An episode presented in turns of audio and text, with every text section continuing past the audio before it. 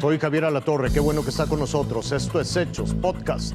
Además de poner en riesgo la privacidad del padrón de usuarios de la telefonía móvil, podría volverse carísimo e inviable. Una nacida para perder.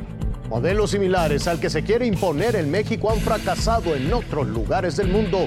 Las colonias donde los choferes de aplicación la piensan dos veces antes de entrar para dejar o recoger pasaje. Como un mal chiste, como un capricho, como la ocurrencia más cara de nuestra historia.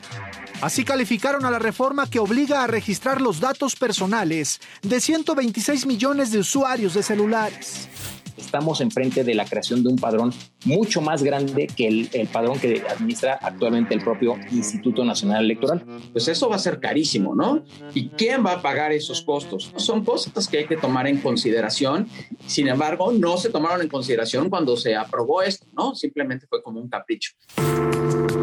El Instituto Federal de Telecomunicaciones ya hizo cuentas y estima que administrar esta base de datos puede costar tan solo en infraestructura más de 100 millones de pesos, tan solo el primer año, además de casi 90 millones de pesos por cada año subsecuente por cuestiones de operación. Pero no solo eso, los operadores telefónicos han estimado que tan solo en servidores, software y equipo, los costos pueden superar los 400 millones de pesos. Y es que imagínese usted, eso implicaría que al entrar a alguna tienda para comprar algún teléfono o un chip, usted tenga que registrar sus huellas dactilares o cualquier otro dato biométrico. Eso requiere, por supuesto, equipo especializado en los establecimientos y eso tiene un costo. Hay cerca de 500 mil distribuidores de todo tipo. Tendrían que tener cada uno un lector, porque si no, ¿cómo toman los datos? Y al final va a crear uh, un gasto de energía y recursos innecesario cuando hay cosas más importantes, ¿no? Aseguran que esta reforma es una más de las nacidas para perder. A lo mejor el objetivo que se persigue es bueno, pero no es la manera correcta. Sobre todo cuando ya vimos que la creación de un padrón de usuarios no sirvió para nada. Tenemos para muestra el famoso Renault, que lejos justamente de, em, de reducir la incidencia de estas extorsiones telefónicas, las incrementó en un 200% y al final ese registro terminó en el mercado negro. Roberto Domínguez, Azteca Noticias.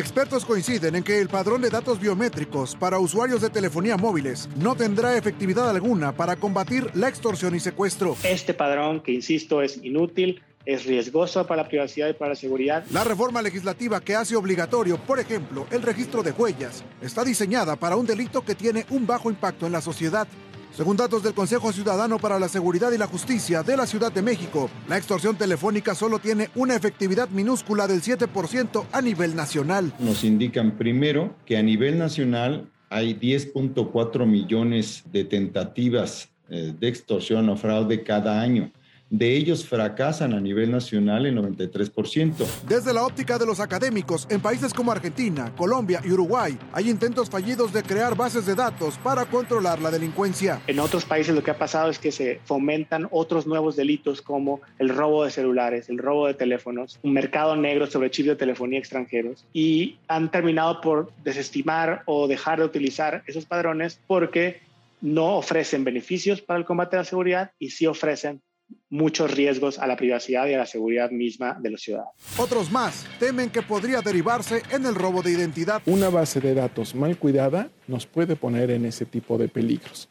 Ese es el gran problema. Esta disposición, dicen los especialistas, vulnera una serie de derechos constitucionales. El primero, sin duda alguna, es el derecho a protección de datos personales y a la privacidad de todo el individuo. Es un derecho reconocido en nuestra Constitución en el artículo 16, que garantiza que los individuos no podemos ser sometidos a un tratamiento ilegítimo, ilícito de nuestros datos personales. Desde el juicio de los especialistas, la reforma de la base de datos biométricos, aprobada por los legisladores, está destinada al fracaso. Los expertos advierten que la delincuencia buscará la manera de acceder a la telefonía o bien suplantar identidades, un patrón que no estará exento de caer en manos de criminales. Ricardo Torres, Azteca Noticias.